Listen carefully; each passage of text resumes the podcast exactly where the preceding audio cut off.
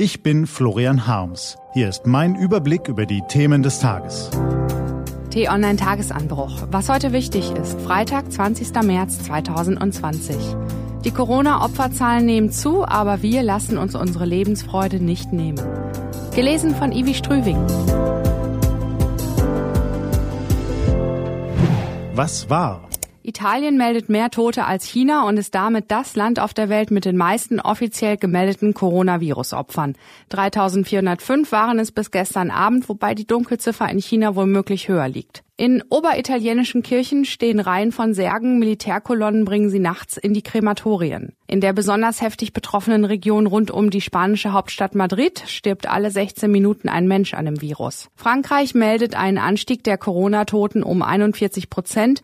Nun sind es schon 372. Weitere 1122 Patienten sind in kritischer Verfassung. In Bayern hat sich die Zahl der täglichen Todesfälle verdoppelt.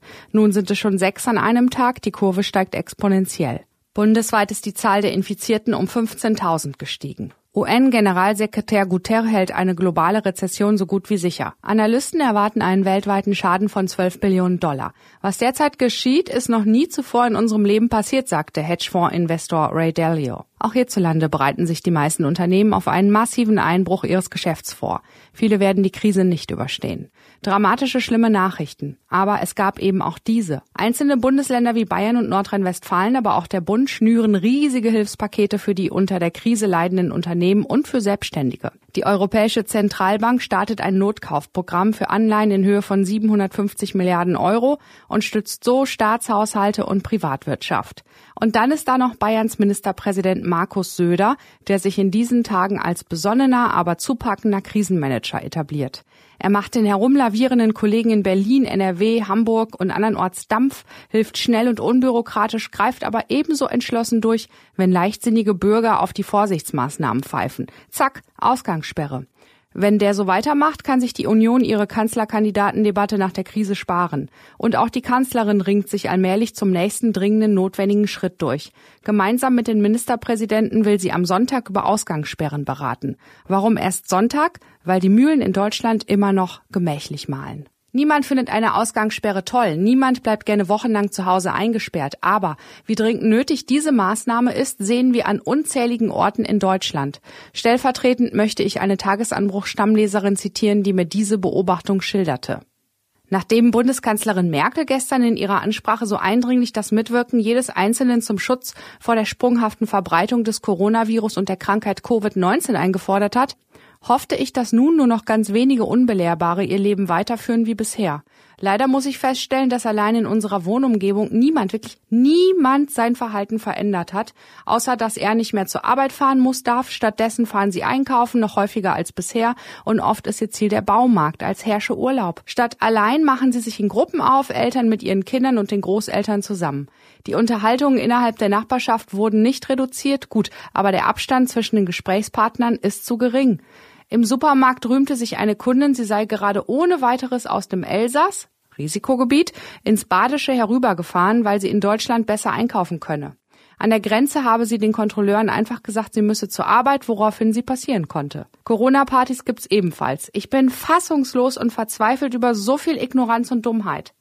Ist das ein baden-württembergisches Idiotiephänomen oder haben andere ihrer Leser ähnliche Eindrücke? Ich musste leider antworten, ja, auch viele andere Leserinnen und Leser schildern mir derartige Szenen und ich sehe sie ja auch selbst. Ja, auch ich bin fassungslos und ja, ich beginne die Geduld mit den Behörden zu verlieren. Wollen wir wirklich warten, bis hierzulande Zustände wie in den oberitalienischen Katastrophengebieten herrschen? Dann hilft uns auch kein Glückstag mehr. Was steht an? Die T-Online-Redaktion blickt für Sie heute unter anderem auf diese Themen.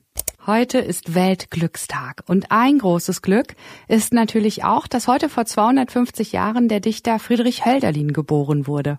Wer wie ich am Neckar aufgewachsen ist, für den zählt der Frieder ohnehin zu den aller, allergrößten, aber auch für alle anderen serviere ich hier gerne mein Lieblingsgedicht aus des Meisters Feder, Hälfte des Lebens. Mit gelben Birnen hänget und voll mit wilden Rosen das Land in den See, ihr holden Schwäne, und trunken von Küssen, tunkt ihr das Haupt ins heilig nüchterne Wasser. Weh mir, wo nehm ich, wenn es Winter ist, die Blumen und wo den Sonnenschein und Schatten der Erde? Die Mauern stehen sprachlos und kalt, im Winde klirren die Fahnen. Das war der T-Online-Tagesanbruch vom 20. März 2020. Diese und andere Nachrichten, Analysen, Interviews und Kolumnen gibt's den ganzen Tag auf t-online.de und in der App. Den Podcast gibt's auch auf Spotify. Einfach nach Tagesanbruch suchen und folgen. Ich wünsche Ihnen einen frohen Freitag und dann ein schönes Wochenende. Ihr Florian Harms.